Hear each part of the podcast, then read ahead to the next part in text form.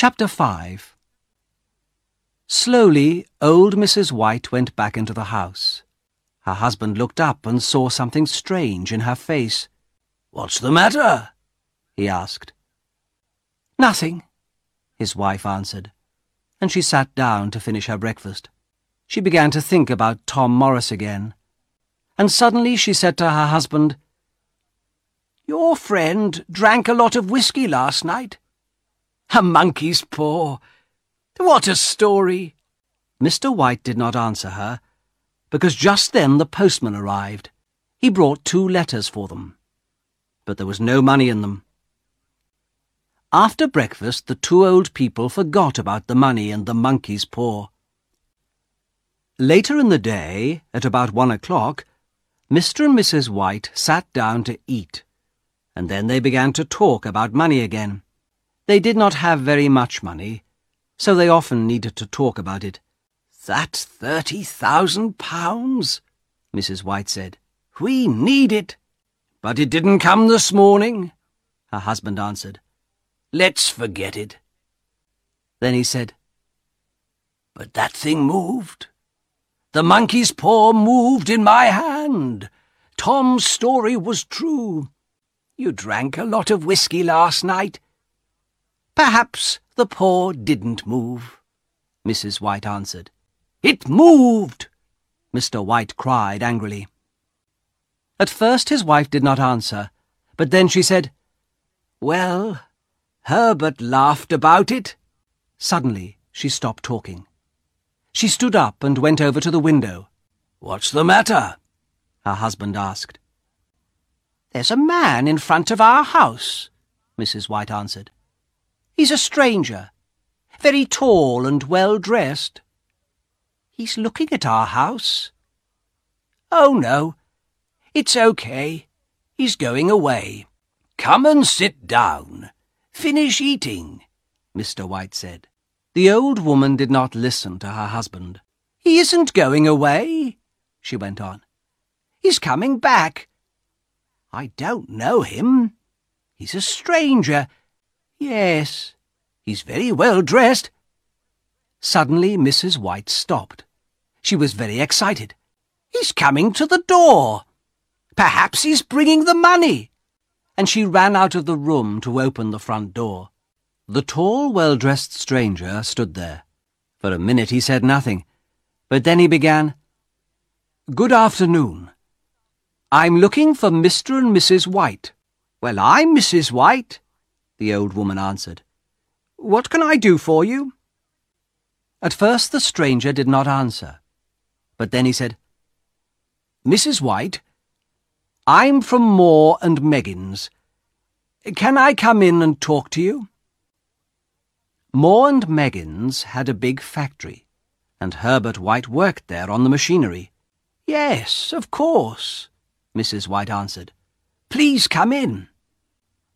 The well-dressed stranger came into the little living room, and Mr. White stood up. Are you Mr. White? the stranger began. Then he went on, I'm from Maw and Meggins. Mrs. White looked at the stranger, and she thought, Perhaps he has the money.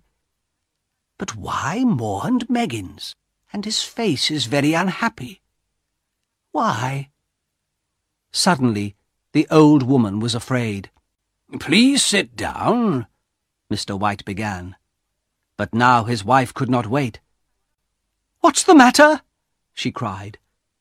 Is Herbert... She could not finish the question. The stranger did not look at their faces and Mr. White began to be afraid too. Please tell us, he said. I'm very sorry, the man from Maw and Meggins began. He stopped for a minute, and then he began again. I'm very sorry, but this morning there was an accident at the factory. What's the matter? Is Herbert okay?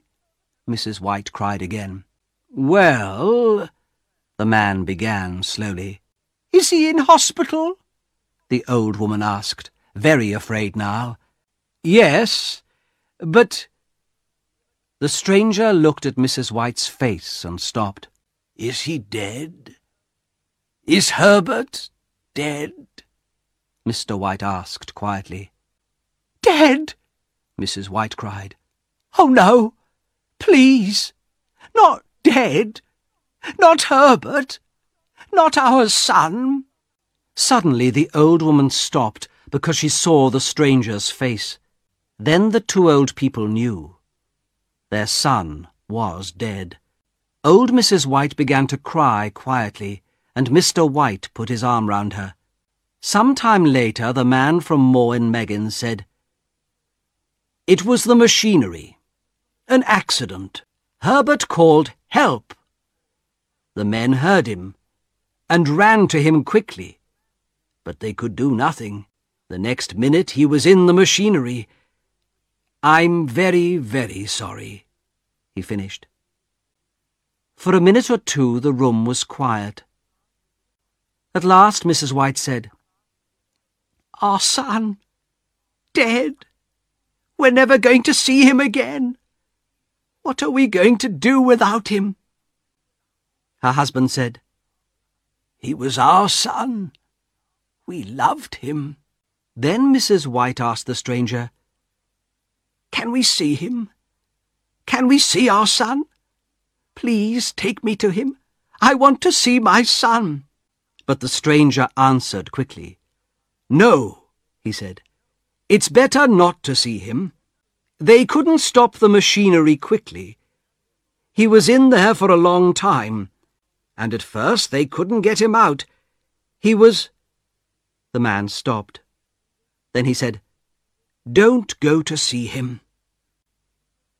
The stranger went over to the window because he did not want to see the faces of the two old people. He said nothing, but he stood there for some time and he waited. Then he went back to the old people and began to talk again. There's one more thing, he said. Your son worked for Maw and Meggins for six years, and he was a good worker. Now Maw and Meggins want to help you at this unhappy time. Again the stranger stopped. After a minute he began again. Maw and Meggins want to give you some money. Then he put something into Mr. White's hand. Old Mr. White did not look at the money in his hand.